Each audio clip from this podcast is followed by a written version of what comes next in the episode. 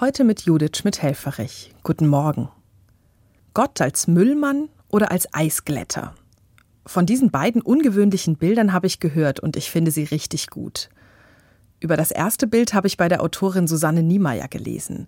Sie schreibt, bei der Müllabfuhr zu sein ist ja eigentlich kein schöner Beruf. Man räumt den Dreck anderer Leute weg und meistens stinkt es.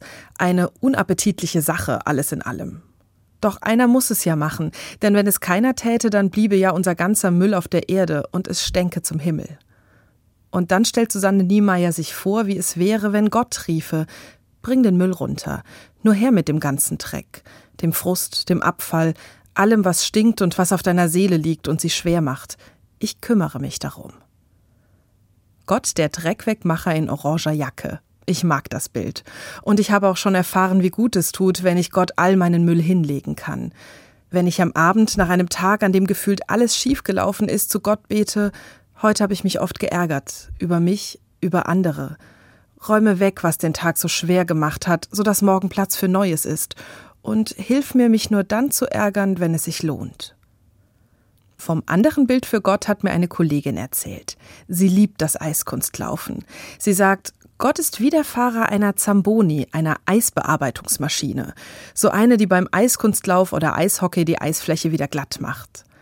Wenn eine Zamboni über die Eisfläche fährt, wird erst die oberste Schicht abgekratzt und dann kommt ein wenig warmes Wasser auf die Eisfläche. Durch die Wärme taut das darunterliegende Eis etwas an, sodass die neue Eisschicht fest mit dem alten Eis zusammenfriert. Auf der glänzenden Eisfläche sind neue Wege möglich keine Gefahr mehr, in die Spurrillen der anderen zu geraten und letztlich hinzufallen, weil sie für mich nicht taugen. Und auch meine eigenen Kratzspuren werden durch das warme Wasser geglättet. Müllabfuhr und Zamboni, zwei ungewöhnliche Gottesbilder und wie jedes andere Gottesbild begrenzt. Keines trifft allein und hundertprozentig zu.